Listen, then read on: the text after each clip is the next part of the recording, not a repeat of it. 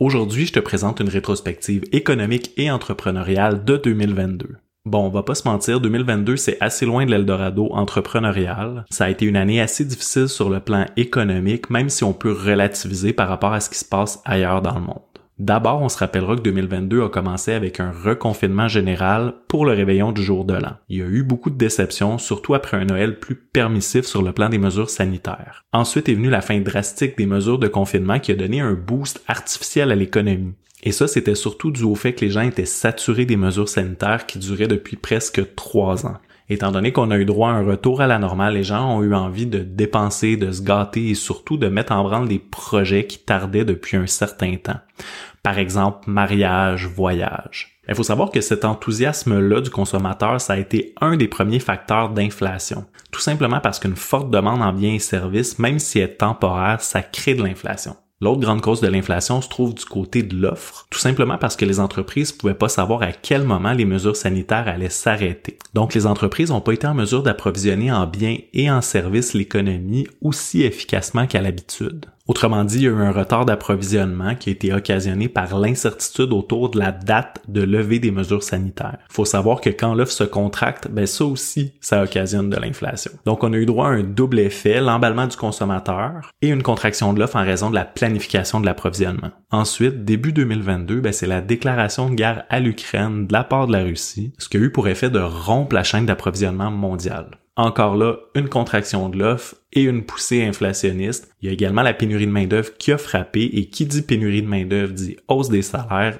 et qui dit hausse des salaires dit inflation. Tout simplement parce qu'il y a un peu de salaire dans à peu près tout ce qu'on consomme. Donc on a eu droit à un beau cocktail en termes d'inflation. Par contre, faut dire que la pénurie de main-d'œuvre, c'est un phénomène qu'on voit arriver depuis une bonne vingtaine d'années. La pandémie a seulement eu pour effet d'accélérer ce phénomène-là, mais c'était quand même prévu, c'était quand même anticipé. Face à l'inflation, la Banque du Canada a augmenté son taux directeur dans le but de ralentir l'économie, et selon les dernières données, l'économie sera en train de ralentir, ce qui est bon signe. Parce qu'une fois que la lutte à l'inflation va commencer à donner des résultats, ben on risque de voir le taux directeur baisser. Faut comprendre que dans une économie, l'accès à la propriété, c'est pas un luxe, c'est plutôt une des fondations du patrimoine des ménages. C'est hyper important. On se rappellera qu'en 2022, il y a également eu une campagne électorale fortement marquée par l'immigration, l'inflation, le troisième lien et les problèmes dans le système de santé. Malheureusement, on n'a rien vu sur l'entrepreneuriat dans cette campagne électorale-là et on a eu droit à seulement quelques annonces timides en matière d'innovation. Honnêtement, c'est une grosse perte pour 2022 parce que la sensibilisation à l'entrepreneuriat, c'est un cheval de bataille depuis 20 ans. Malheureusement, l'entrepreneuriat semble avoir été éclipsé par la pénurie de main-d'œuvre et l'inflation. Pourtant, il y a un immense travail à faire du côté entrepreneurial depuis la pandémie parce que les intentions entrepreneuriales ont chuté d'environ 10%.